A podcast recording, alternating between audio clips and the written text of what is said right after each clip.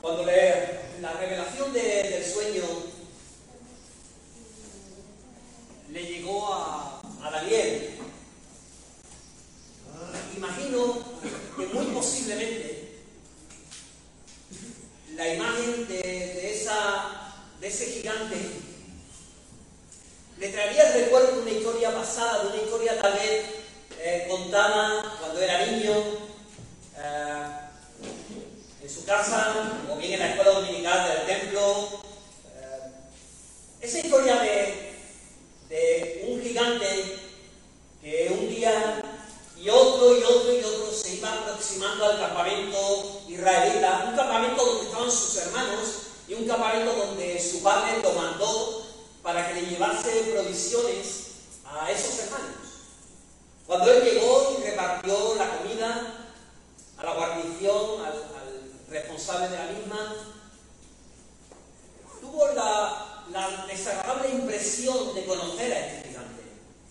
Un gigante llamado Goliat, un hombre fornido de más de tres, bueno, más de tres, no, de tres metros de altura aproximadamente, dos noventa y tanto, parece ser que según las medidas que, que comenta la palabra, pues tenía este hombre, eh, súper corpulento, eh, enorme, eh, con una fuerza descomunal, eh, nos dice que, bueno, el, el- peso que tenía tanto en la cabeza, el casco de bronce, como toda la malla que le cubría el cuerpo, también de bronce, dice que pesaba cerca de 50 kilos, eh, la jabalina que llevaba, eh, la espada, todo era grande en un hombre súper grande.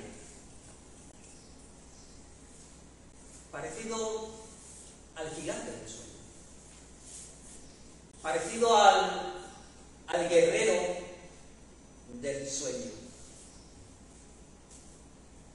En el sueño de Daniel, en ese sueño intranquilo de Nabucodonosor y que Daniel tuvo la oportunidad, bajo la revelación de Dios, de decírselo, de decirle el sueño y también la interpretación, nos aparecía, nos aparecía la figura de, de un coloso, un coloso enorme, un coloso poderoso, un coloso lleno de, de poder, de ciencia, de derecho, de economía, de ingenio, de tecnología, de industria, de estética. mm, Era lo mejor del hombre.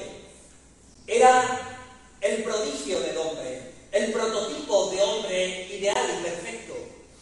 Todos los tesoros de la humanidad, todo lo que se había acumulado a través de las distintas generaciones, a, tra- a través de las distintas sociedades, se hallaban representadas en este hombre desde el oro, plata, bronce, hierro e incluso también esos pies de barro que tenía. Una estatua que estuvimos viendo la vez pasada, que tenía una serie de características. La primera que nosotros estuvimos viendo es que era un hombre tremendamente grande, grande, extra, extremadamente grande. Grande en logros, en arrogancia, en orgullo, en autosuficiencia, el deseo de conseguir eh, el cielo y el nombre, es decir, el destino y la identidad, pero por sí mismo. Era un hombre que se había hecho a sí mismo, que eh, odiaba todo lo que fuera Dios. Un hombre que a medida que iba cayendo las generaciones y los años en las sociedades, se iba haciendo, y era una característica de la estatua, iba perdiendo el brillo, iba perdiendo la calidad y el brillo de la misma.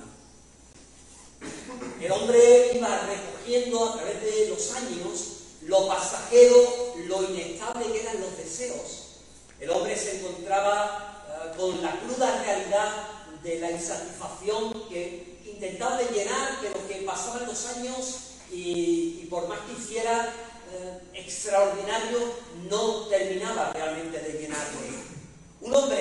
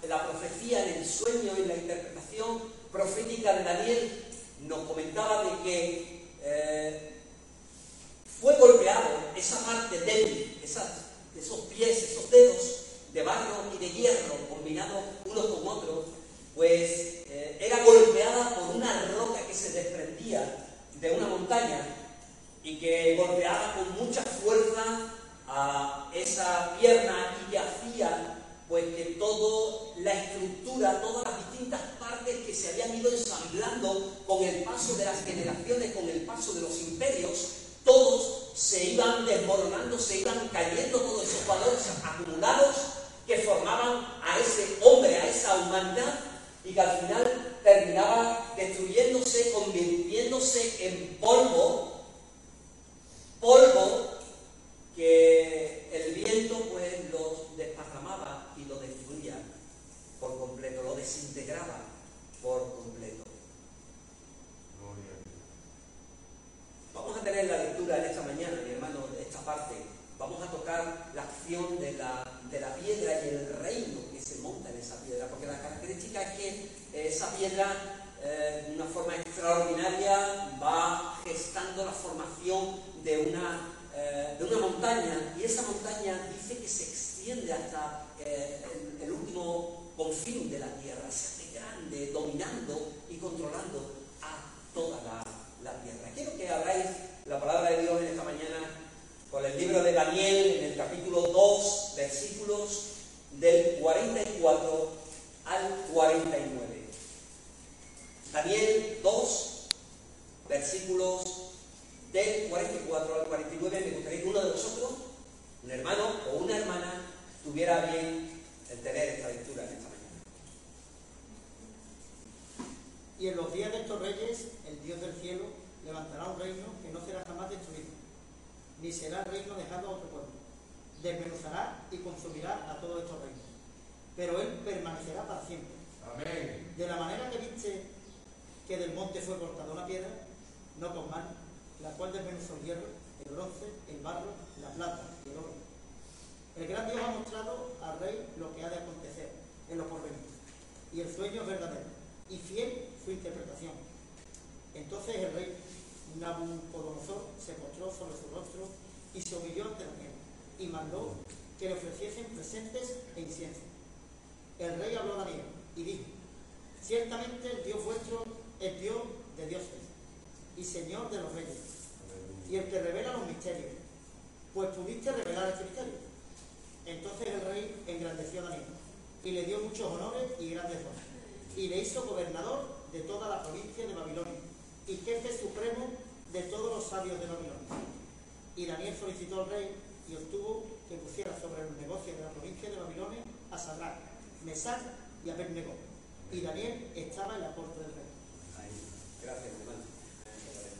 Se distinguen claramente, mi hermano, dos figuras, dos imágenes muy gráficas que van a aparecer profecía, en ese sueño y en esa interpretación profética. Uno de ellos es la piedra y otro es la montaña. Y con la ayuda del Señor esta mañana vamos a intentar de ir desglosando y de ir trabajando tanto una como otra eh, eh, con la ayuda, evidentemente, del Señor. Primeramente vamos a ver la piedra. La piedra, la piedra no forma parte de la imagen de ese coloso, de ese hombre. La imagen nos dice, la, imagen de la, piedra nos dice que fue, fue cortada de una roca. Se desprendió sin intervención de nadie, es decir, que no hubo ninguna intervención del hombre. Dice la palabra de Dios que fue cortada, dice la escritura, dice Daniel, fue cortada, pero no con manos. Es decir, dando a entender lo sobrenatural. Esa piedra venía de lo alto. Esa piedra no solamente tenía un origen divino, sino que la naturaleza propia de esa piedra era divina. Bueno, nos podemos hacer esta mañana la pregunta, ¿quién era la roca o qué es realmente la roca? ¿Qué representa y simboliza la, la roca? Decía Alonso, muy bien dicho, es Cristo. Efectivamente, es el Mesías. La roca es el Mesías. La roca es Jesucristo.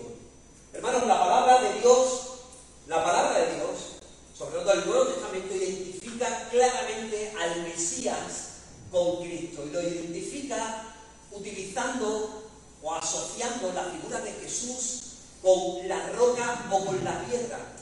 Y lo hace, he cogido tres textos donde identifica a tres tipos de roca o tres características de roca. Identifica a Jesucristo como la roca golpeada, como la piedra de tropiezo o como la piedra principal. Pero todos ellos, o para todos ellos, la roca es Jesucristo. Dice la palabra de Dios en 1 Corintios 10, 3 al 4, que todos también comieron el mismo alimento espiritual. Aquí Pablo hace una comparativa entre la escena del éxodo, la escena del pueblo de Dios cuando eh, necesitados de agua rogaron a Moisés y Moisés golpea la roca y de la roca sale el agua que lo sustenta, sustenta la sed que ellos estaban padeciendo y la necesidad que, ellos tenían.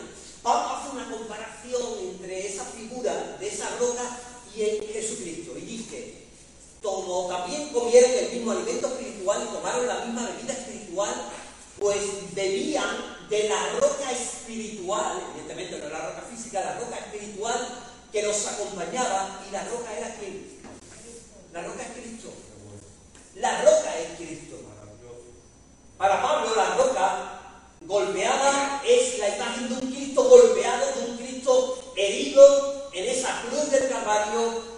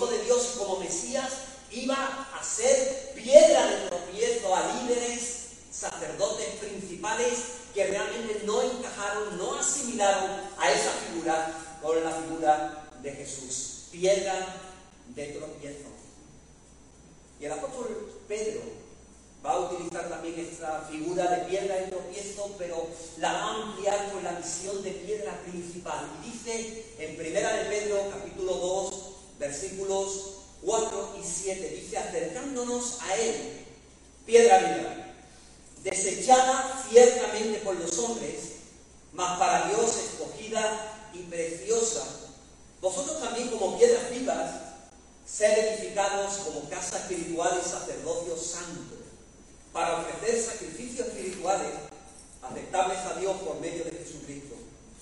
Por lo cual también contiene la escritura, he aquí, y ahora recoge el pasaje de Isaías, que también Pablo recogía, he aquí pongo porción, la principal piedra del ángulo.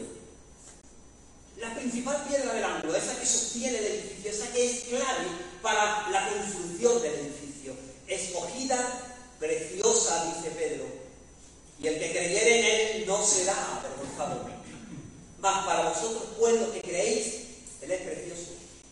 Mas para los que no creen, la piedra que los edificadores desecharon, esos arquitectos judíos, esos principales judíos, esos que creían que realmente estaban dibujando la religión y estaban enseñando a los demás cuál era la relación o la voluntad de Dios para con esos, dice la piedra que los edificadores desecharon, ha venido a ser lo que realmente debe de ser, lo que es, es decir, que la cabeza del ángulo, la piedra principal de todo el edificio. Hermano, la piedra es Cristo. Pero claro, evidentemente la piedra es Cristo no en su primera venida, es en Cristo en su segunda venida. Somos conscientes de que Él tuvo un primer momento, un primer tiempo, una primera venida.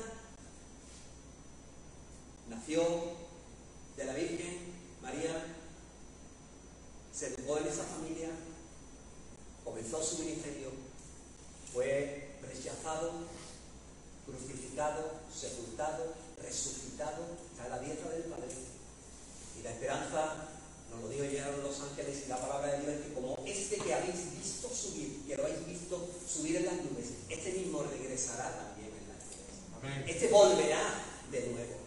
Hermano, esta parte, esta porción de la profecía, esta aparición mm, radical, extrema de esta roca está hablando evidentemente no de del primer momento, de la primera vida del Señor, sino está hablando evidentemente de la segunda venida de Cristo. Pero ¿qué es la montaña?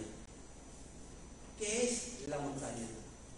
Dice la palabra en el versículo 35 que más la piedra que hirió a la imagen fue hecha un gran monte que llenó toda la tierra. Una piedra que se convierte eh, en un monte y ese monte dice se extiende, se llena por toda la tierra. El propio Daniel en el versículo 44 nos va a dar la interpretación. Si el Nuevo Testamento ha sido necesario para contrastar, para averiguar la identidad de esa roca que es Cristo,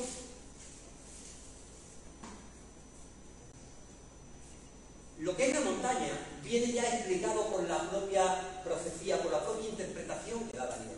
Dice en el versículo 44 que el Dios del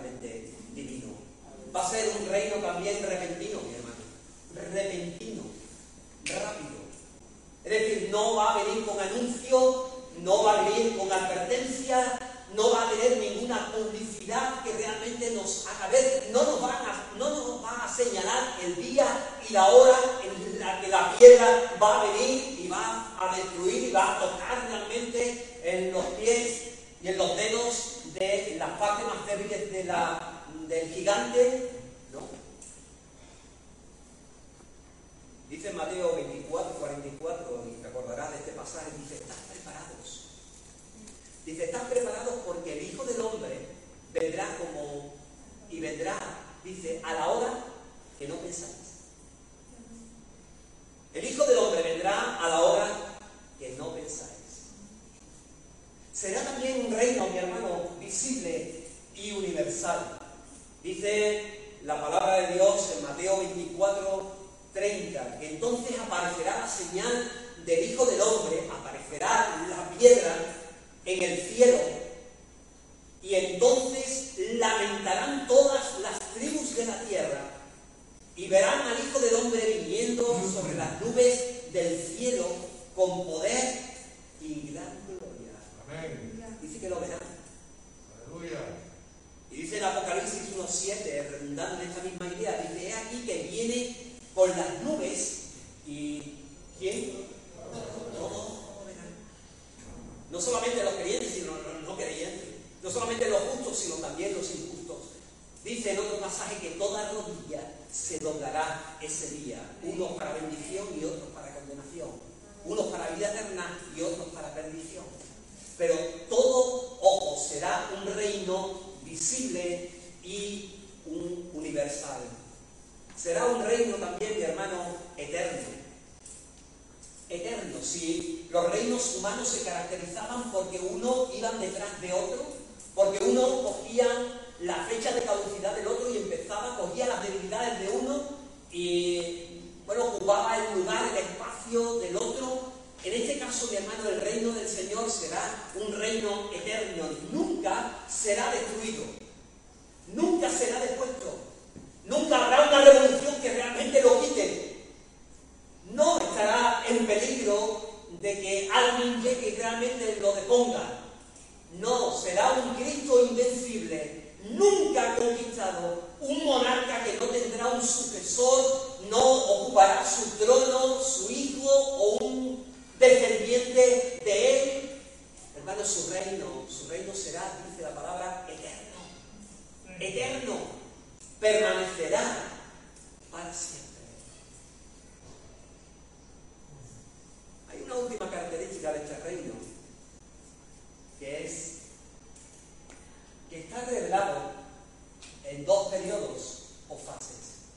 Y aquí nos vamos a quedar un poquito, con la ayuda del Señor, eh, trabajando esta idea, porque me parece que es una idea muy, muy interesante. La idea, mi hermano, del Mesías, la idea del reino de ese Mesías, de ese reino mesiánico, estado en el pueblo de Israel desde el comienzo, desde el comienzo de la fundación, bueno, de Abraham y desde la fundación de, la nación, todos los reyes, eh, promesas que se han ido diciendo, profecías, el pueblo ha ido adquiriendo esa, esa conciencia de que realmente mm, iba a venir un Mesías, iba a venir un Mesías, iba a venir con ese Mesías un reino, un reino mesiánico, un reino que le iba a quitar de todos los problemas, incluso en los propios días de Jesús la expectativa judía se enfocaba evidentemente en ese, en ese Mesías, en, ese, esa llegada de poder, de gloria para poder gobernar, para poder liberar Jerusalén de los opresores que pudieran estar. Y en el tiempo del Señor, evidentemente, estaba el Imperio Romano y estaba el Imperio Romano en toda su dureza. Es decir, que no estamos hablando de la época de los pies de la época de barro y de no, no, estamos hablando de la parte de, de, de, estamos hablando de cuando el hierro era hierro realmente, duro, un imperio duro, que trituraba. Tenían el deseo y el anhelo de ese dominio de esa tierra prometida a Abraham, en las extensiones que le había el Señor prometido de este a oeste de norte a sur, incluso hasta los más, podríamos decir, los menos carnales o los más espirituales, aquellos que a lo mejor no, no veían tanto el oro, la plata, ni el bienestar, ni el territorio, ni el gobierno, ni la liberación de la opresión, ni, el bienestar económico, no, no, aquellos que, tenían otro sentido en su corazón, como por ejemplo era Juan el Bautista, pero aún así, mi hermana, aún así todavía tenían esa expectativa, esa expectativa de juicio contra los humanos, de que cuando el Mesías viniera, la venida de ese Mesías iba a implicar un juicio, iba a implicar una clasificación, iba a implicar un, pues que los justos y no los justos y los injustos fueran realmente diferenciados y cada uno recibiera la parte que le correspondería. Fíjate bien en las palabras de Juan el Bautista en Mateo capítulo 3, versículo del 11 al 12, hablando a aquellos que se estaban bautizando, que estaban llegando eh, hacia Él, dice estas palabras, dice, yo la verdad os bautizo en agua para arrepentimiento, pero el que viene tras de mí, y ahí está señalando al Mesías, está hablando a Jesús, en este caso, cuyo calzado yo no soy digno de llevar, es más poderoso que. Era consciente de que el Señor tenía que crecer y que Él menguar. Pero fíjate bien, bueno, dice, Él os bautizará en Espíritu Santo y fuego. Pero fíjate en esta segunda parte que es la que me interesa. Porque esta segunda parte del pasaje nos va a reflejar lo que había realmente en el corazón de, Juan el Bautista. Es decir, la idea, la, la concepción que Juan tenía del Mesías lo va a expresar con estas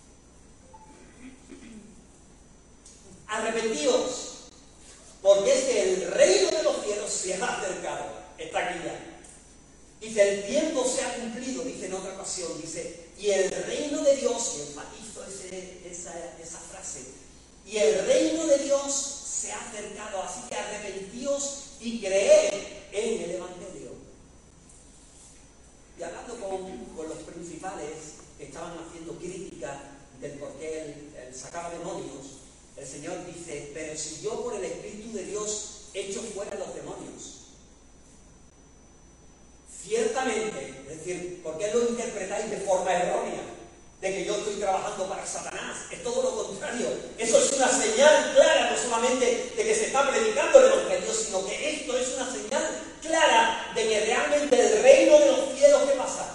Ya está aquí. Ya está aquí. De que el hombre es fuerte, de que Satanás ha sido atado y de que el reino de los cielos está aquí. Y ahora hay liberación, ahora hay sanidad, ahora hay prodigios, ahora la palabra de Dios está corriendo y está llegando a los corazones. Ahora hay gente que está saliendo de las tinieblas a la luz admirable. Ahora hay gente que está saliendo de tinieblas y está acercándose y entrando por las puertas del reino de los cielos. Bendito sea el nombre del Señor. Sí, Jesús, tú estás diciendo esto. Pero qué difícil se me hace asimilar todo esto que tú me estás diciendo cuando estoy, y en ese momento estaba encerrado en una cárcel, Juan el Bautista. No te comprendo, Jesús. Es decir, no entiendo. Te identifiqué en un principio como Mesías, pero ahora no te entiendo. ¿Por qué? Porque el Mesías no solamente venía él, sino que venía también el reino. Venía el orden, venía el gobierno, venía el imperio, venía, venía la supresión de todos aquellos malos que nos están haciendo daño a, a tu nación, a tu pueblo. ¿Cómo es posible que yo me encuentre en esta cárcel? En el reino yo no puedo estar metido en esta cárcel y mi vida en riesgo. Hermano, era tanta la duda que empezó a anidar en el corazón de, Juan, que dice que manda a dos discípulos. Y manda a dos discípulos a preguntarle a Jesús. Y fíjate lo que le preguntan. Dice, al oír Juan en la cárcel los hechos de Cristo, lo que Cristo estaba haciendo, lo que Cristo estaba hablando, lo que Cristo estaba anunciando, la venida del reino, dice que le envió dos de sus discípulos para preguntarle, a ver, estate muy atento, mi hermano, dice, ¿eres tú aquel que había de venir o esperaremos a quién? A otro. ¿Eres tú el Mesías? Porque el Mesías, si eres tú el Mesías, el Mesías viene acoplado con qué? Con el reino y con el concepto de reino que los profetas del Antiguo Testamento, que yo mismo he profetizado y que yo interpreto, leo, medito. Y respondiendo Jesús le dijo, id y hacer saber a Juan las cosas que oís y que veis.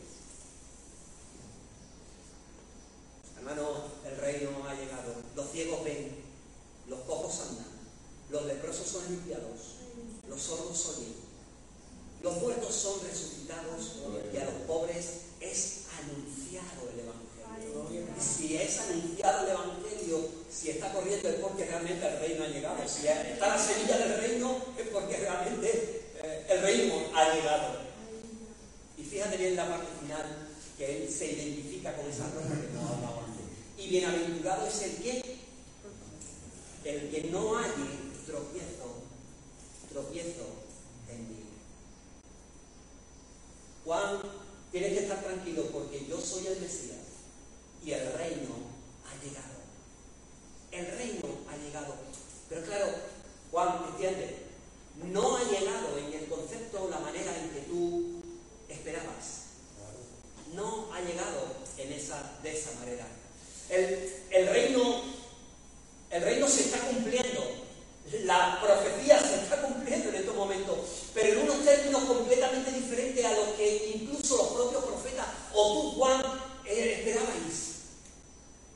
El reino ha venido, pero ha venido de una manera inesperada, de una manera sospechosa, de una manera misteriosa, de una manera que cuesta trabajo, le ha costado trabajo, le está costando trabajo a Juan el Bautista, pero incluso a los propios discípulos, también le costó realmente trabajo. Asimilar la figura del Mesías o del reino en el ministerio de Jesús de Nazaret le costó, mi hermano, la misma vida a ellos. El elemento, mi hermano, inesperado fue que el cumplimiento estaba realmente ocurriendo en Jesús. Pero sabéis una cosa, la consumación en el futuro la consumación escatológica de ese reino no estaba ocurriendo. quedaba un tiempo indeterminado para cumplirse. Es por ello, mi hermano, por ello que Juan el Bautista recibe este elogio del Señor, pero que hay que comprenderlo en clave de lo que os estoy diciendo. Dice el Señor con respecto a él, entre los que nacen de mujer no se ha levantado otro mayor que Juan el Bautista. No se ha levantado otro profeta mayor que Juan el Bautista. Pero dice algo muy curioso, dice, pero el más pequeño en el reino de los cielos es que es mayor que Juan el Bautista. ¿Por qué dice el Señor esto? Lo dice por lo que os he comentado, mi hermano, porque el más pequeño en el reino de los cielos tiene la información de ese misterio del reino. El más pequeño en el reino de los cielos tiene la idea, tiene la conciencia, tiene la perspectiva, tiene la visión realmente de lo que está ocurriendo en este momento.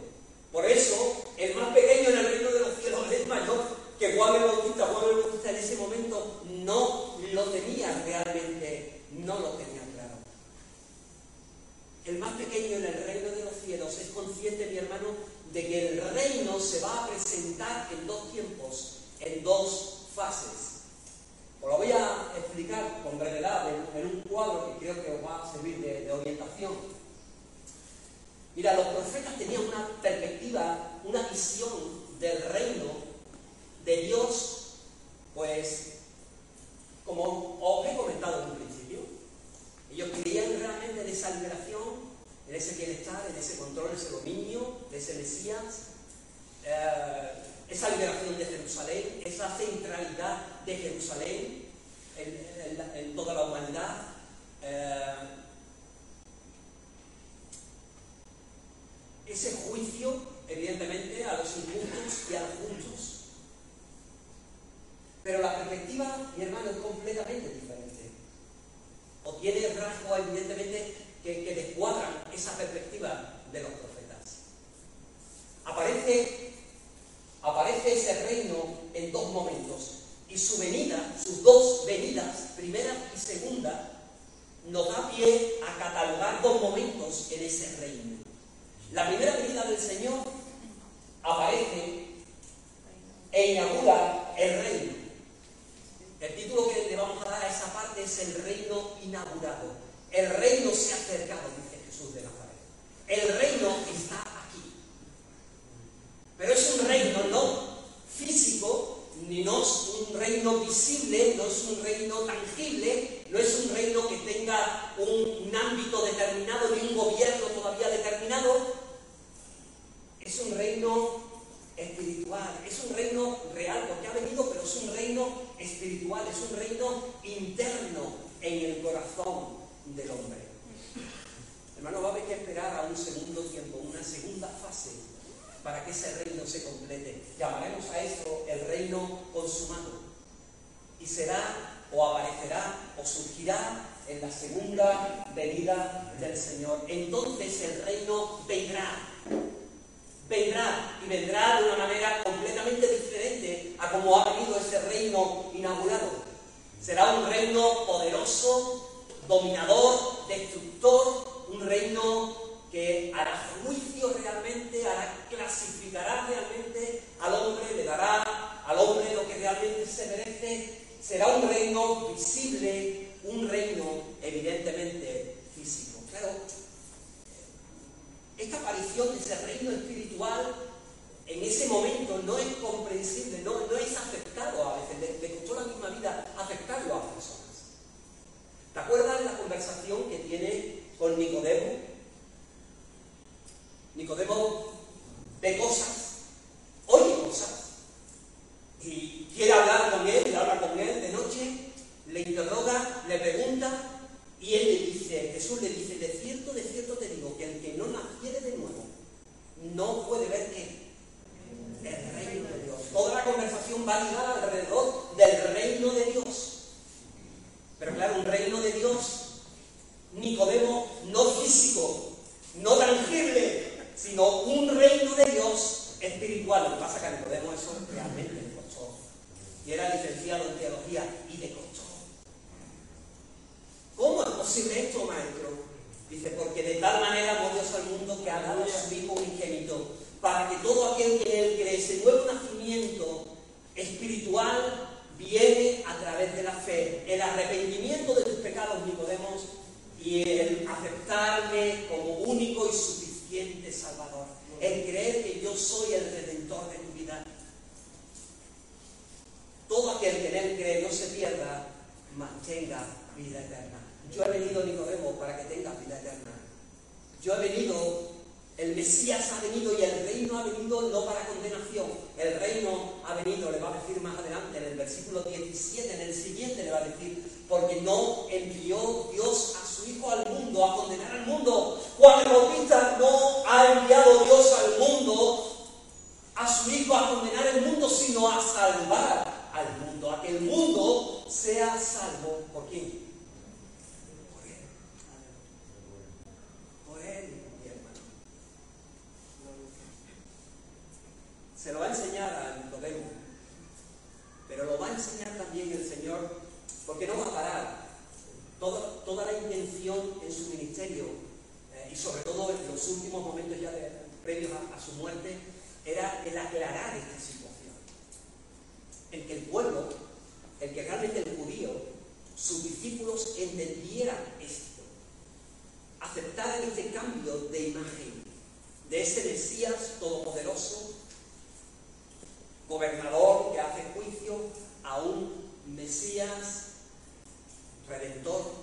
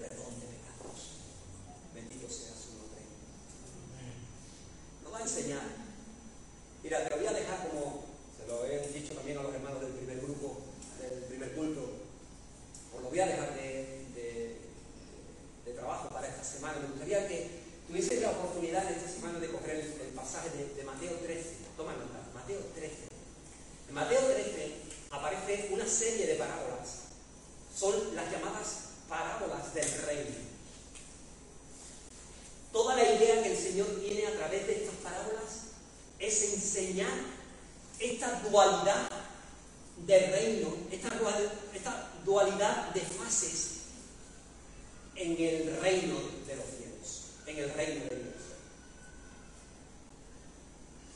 Me gustaría que tuviese la oportunidad de trabajarla, de meditarla, y seguramente te pasaré el cuadro para que vayas mirando y vayas viendo, evidentemente, en el desarrollo de las mismas, como por ejemplo, si te acuerdas bien, en la de los cuatro terrenos, hay esa diferenciación en esa primera venida y en esa segunda venida, en cada una de ellas.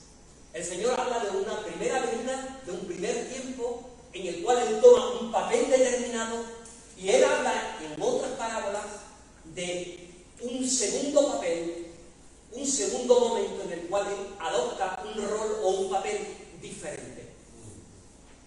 Un reino inaugurado en la primera venida y un reino consumado en la segunda venida. En la parábola de los cuatro terrenos, ¿te acuerdas? El sembrador que sale, eh, ahí se aprecia evidentemente de que la palabra sembrada es anuncio de que el Evangelio realmente ha llegado.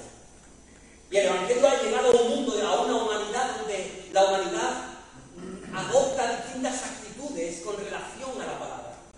Hay gente que es reacia y que rechaza completamente la palabra. Y hay otros que en cambio la palabra la palabra fructifica en esos corazones, en un nivel diferenciado de uno y de otro, pero en cada una de ellas nos dice que hay fruto y fruto en algunos de ellos en abundancia. Hermano, en la segunda venida la palabra ya no se extenderá. En las naciones no tendrán la opción de escoger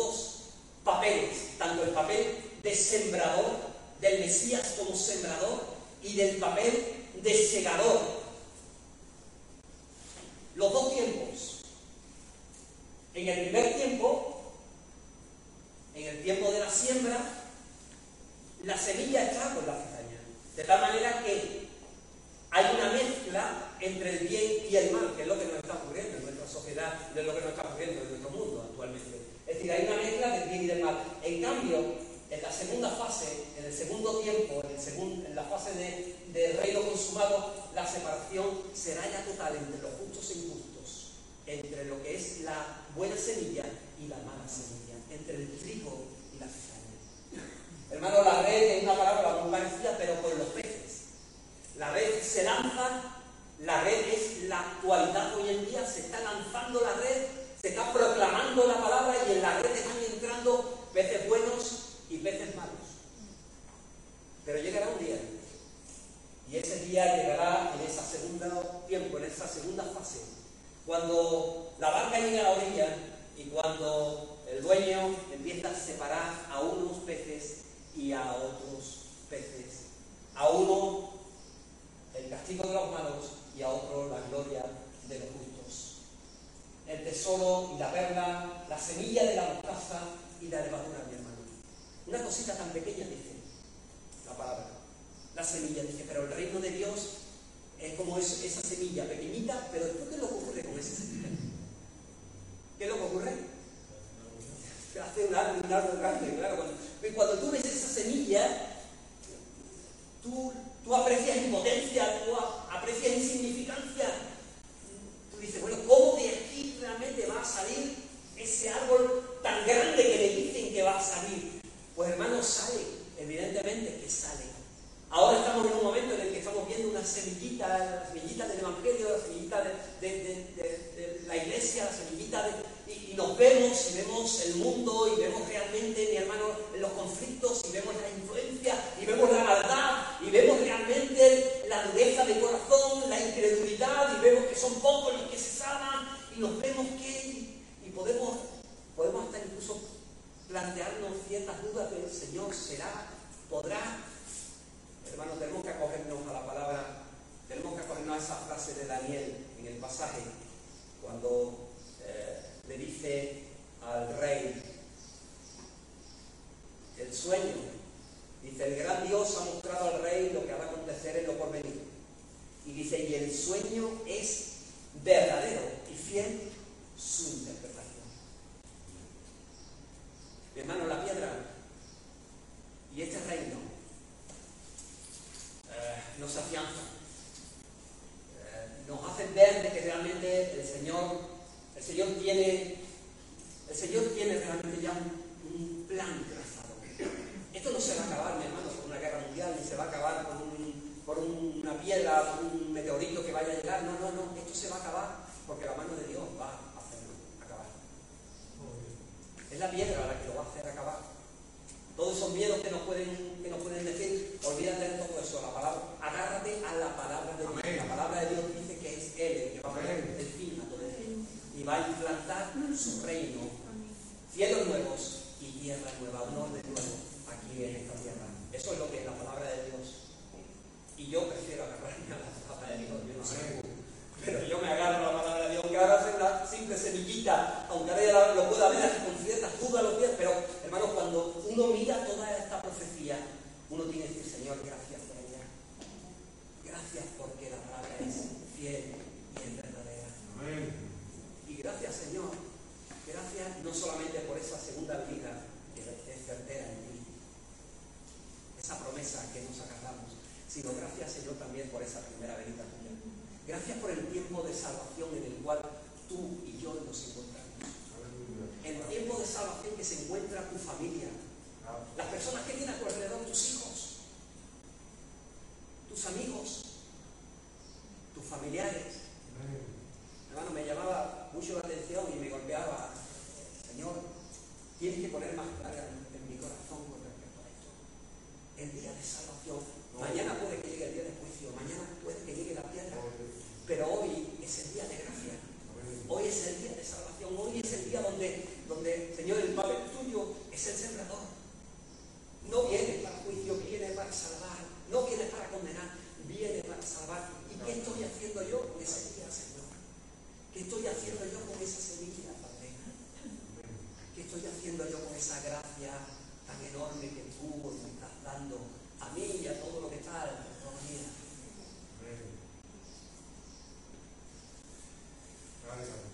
La palabra dice que Nabucodonosor